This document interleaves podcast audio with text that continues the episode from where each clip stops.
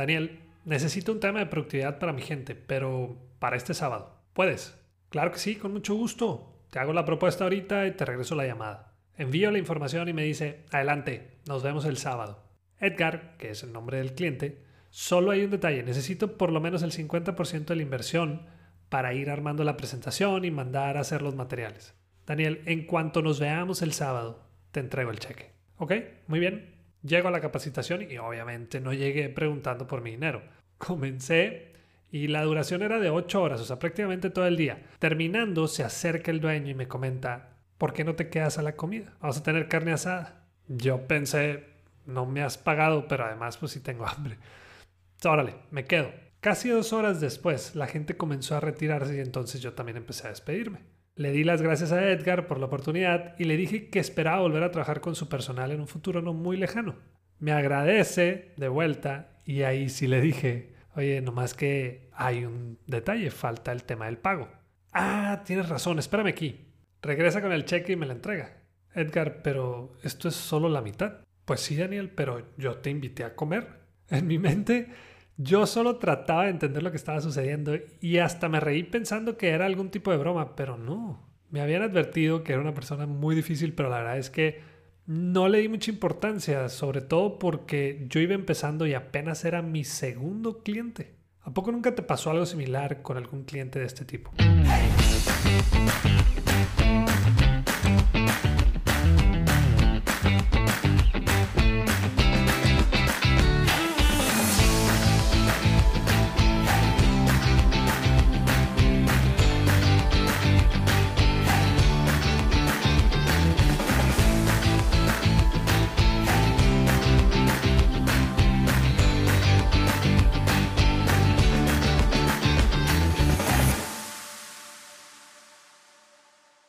Hola, yo soy Daniel Rodríguez de la Vega y bienvenido al episodio 13 del podcast Tu Podcast Bueno, Bonito y Valioso, donde queremos ayudarte a encontrar tu valor en el mercado y que puedas de una vez por todas dejar de competir solo en precio. Antes de iniciar, te invito a que si no has escuchado el episodio 12, Calladito vendes más bonito, terminando este, te eches el anterior, porque hablamos sobre un problema muy común al momento de presentar nuestros productos o servicios y estoy seguro que te va a ayudar bastante. En este episodio voy a hablar sobre cómo podemos nosotros comunicar nuestro diferencial o eso que nos hace diferentes frente a la competencia y el consumidor. Me voy a detener un poquito aquí porque quiero compartir contigo la diferencia entre valor agregado y diferencial. A veces los confundimos o pensamos que son lo mismo, pero definitivamente no es así. ¿Qué es valor agregado? Es todo aquello que sume y haga más atractivo a un producto o servicio. Pero ojo, no es algo único. Es algo que es bueno para el cliente, pero tu competencia también lo podría tener. Como por ejemplo servicio a domicilio o estacionamiento disponible. O sea, sí está bien. E-, es bueno para el cliente, pero pues hasta ahí. Por otro lado, un diferencial es distinguir un producto o servicio del resto de sus competidores y buscando que sea más atractivo a un mercado muy específico. Pero no solo eso, también un diferencial debe contar con tres cosas. Uno, debe ser único. Dos, debe ser valorado por el cliente, porque si no lo valora el cliente nos va a costar a nosotros, o sea, se convertirá en un costo agregado para nosotros. Y tres, debe ser fácil de comunicar. Muchas veces tenemos los dos primeros, es decir, tenemos un producto o un servicio único y que además es valorado por el cliente, pero no sabemos cómo comunicarlo. Hace ocho años recibí este mail, este correo. Daniel, necesito que me apoyes con una capacitación aquí en mi empresa. Por favor, hazme una propuesta y la problemática que traigo es la falta de seguimiento de mi fuerza de ventas con sus clientes prospectos. Después de reportarme con él y hacerle algunas preguntas, le hice la propuesta y se la envié. Unas dos horas después me entra una llamada y era él. Me dice, me gustó un buen tu propuesta, pero estoy preocupado en el tema del precio. ¿Por qué cobras esa cantidad? Cuando iba a comenzar a hablar, me interrumpe con, hazme un favor, súbele a ese precio. Valórate. ¿En serio vales más que ese número que me enviaste? Te vi hace un par de meses en una conferencia y eres bueno, traes buen material y sabes cómo llegar a la gente, o sea, sabes cómo conectar con la gente. Cuando yo pensé que el problema sería al revés, me di cuenta que muchas veces la gente, el consumidor o tus clientes nos valoran más de lo que nosotros mismos nos valoramos. También ahí me di cuenta que por ser barato no me iban a contratar. Lo vuelvo a repetir, no se trata de cobrar más solo por ganar más, sino que cobramos más porque entregamos más valor. Entonces, tomando en cuenta la definición de diferencial, ¿cuál es la mejor manera de comunicarlo? Y aquí no me refiero al medio por el que lo hacemos llegar o por el que enviamos nuestro mensaje, sino cómo lo presentamos a nuestro mercado. Te voy a mencionar algunos ejemplos que para mí son una joya de diferenciales y que te dejarán mucho más claro este punto. Hay un papel de baño o papel higiénico que se llama Regio Just One y su diferencial dice, una sola hoja puede ser suficiente. Es claro, sencillo y fácil de recordar. No te habla de suavidad, ni olor, ni todas esas cosas que por lo general anuncian los demás. Así nomás, con una hoja tienes. Otro que también me gusta es la pasta dental Colgate Sensation y dice, dientes más blancos en 14 días. No te comunica la sensación que queda en tu boca, tampoco el color o si es para la noche o el día. No, no, no, no, no. Te dicen en cuántos días verás un cambio en el color de tus dientes. No sé a ti, pero a mí sí me da curiosidad saber cómo me puedo ver en un futuro. Por otro lado, está la escuela de música School of Rock y la verdad es que no es cualquier escuela de música.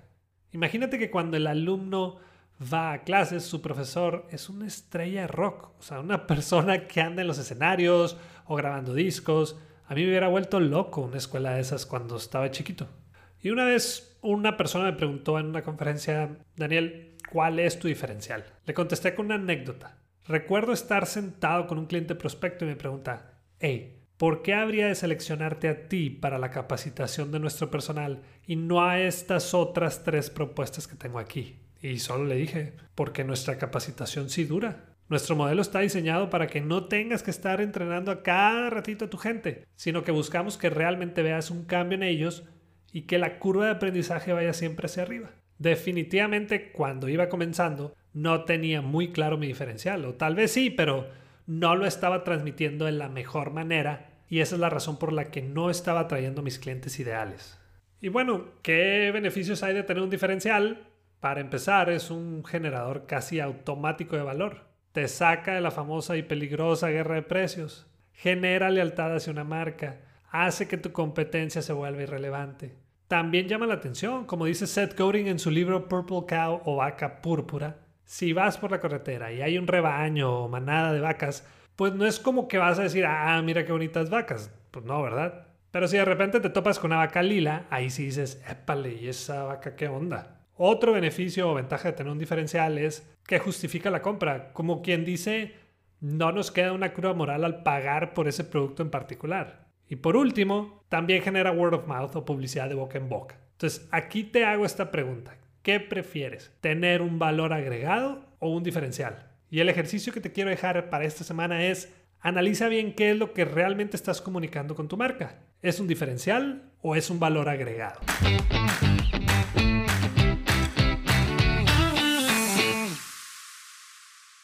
Quiero hacer una pequeña pausa y en menos de un minuto regresamos. Uno de los objetivos principales de una venta es que se repita. ¿Te gustaría saber cómo puedes lograr que un cliente valga por lo menos 10 veces más que su primera compra? Queremos ayudarte a convertir a tus clientes actuales en clientes leales y por eso creamos el taller virtual y en vivo Cliente de por vida. Lo estaremos llevando a cabo los días 23 y 24 de febrero y solo nos quedan 15 de los 30 lugares disponibles. Así que entra al link que aparece aquí en la descripción del episodio. En la sección de Aprendamos seleccionas el taller y por ser fiel seguidor de nuestro podcast, puedes poner el código podcast21, todo en mayúsculas y los números 21. Y vas a obtener una gran sorpresa de nuestra parte. Gracias y continuamos. Y se viene la buenísima sección de preguntas y respuestas. Agradezco a los que mandaron las suyas y si tienes alguna para el siguiente episodio, en la descripción te dejo mis redes sociales para que me las hagas llegar. Estuvo muy buena la selección de las mejores tres y la primera pregunta es de Anaí. Tengo un negocio de bisutería y quiero saber cuándo debo subir mis precios. Definitivamente el indicador más importante de que debes subir tus precios son tus márgenes de ganancia. Pero vuelvo a lo mismo que mencioné hace ratito. No se trata de cobrar más solo por ganar más, sino porque entregamos más valor. Conozco un negocio similar al tuyo y ahí tienen un diferencial muy bueno. Me, me encanta este diferencial.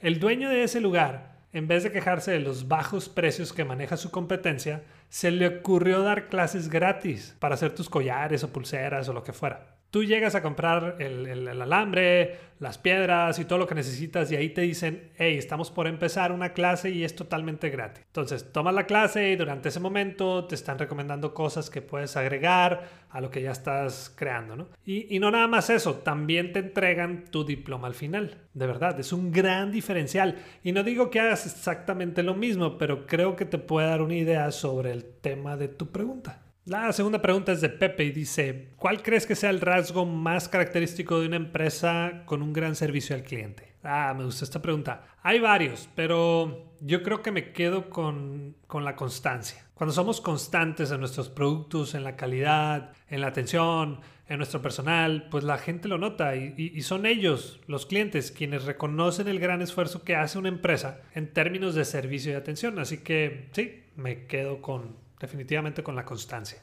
Y la última pregunta es de Eunice.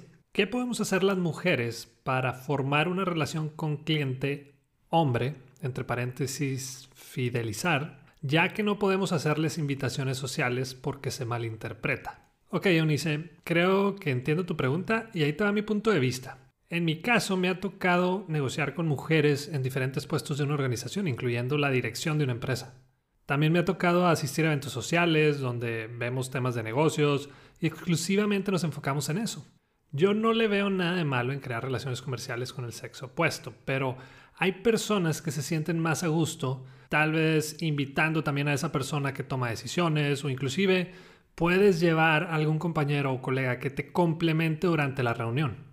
Toda relación comercial debe ser lo más profesional posible y si en algún punto sientes que no es de esa manera, estás en todo tu derecho de cambiar, posponer o, hasta cancelar. No sé si te ha pasado lo mismo, pero en los últimos meses, obviamente tiene que ver mucho el tema de la pandemia, yo he notado un gran incremento en las citas virtuales que me piden para presentar mis servicios y no es que yo quiera llevar o, quiera hacerlo de esa manera o en ese formato, sino que es el mismo cliente prospecto el que me lo está pidiendo. La tecnología aquí está y hay que aprovecharla. Así te la pongo. Seguimos haciendo negocios entre personas y así seguirá por mucho tiempo. Y listo, por hoy terminamos un episodio más, espero que te haya gustado y también te recuerdo que ya estamos en Amazon Music y si nos escuchas por Apple Podcast te encargo tus reseñas sobre nuestro programa. Te agradezco una vez más por escucharnos y te pido el favor de siempre. Si te gustó este episodio, compártelo en tus redes sociales porque estamos buscando poder ayudar a más personas o empresas a que encuentren su propio valor en el mercado. Y la próxima vez que te digan por qué tan caro, muéstrate de acuerdo y acepta lo que vales con dignidad y seguridad. Si quieres saber qué contestar después, no dejes de escuchar.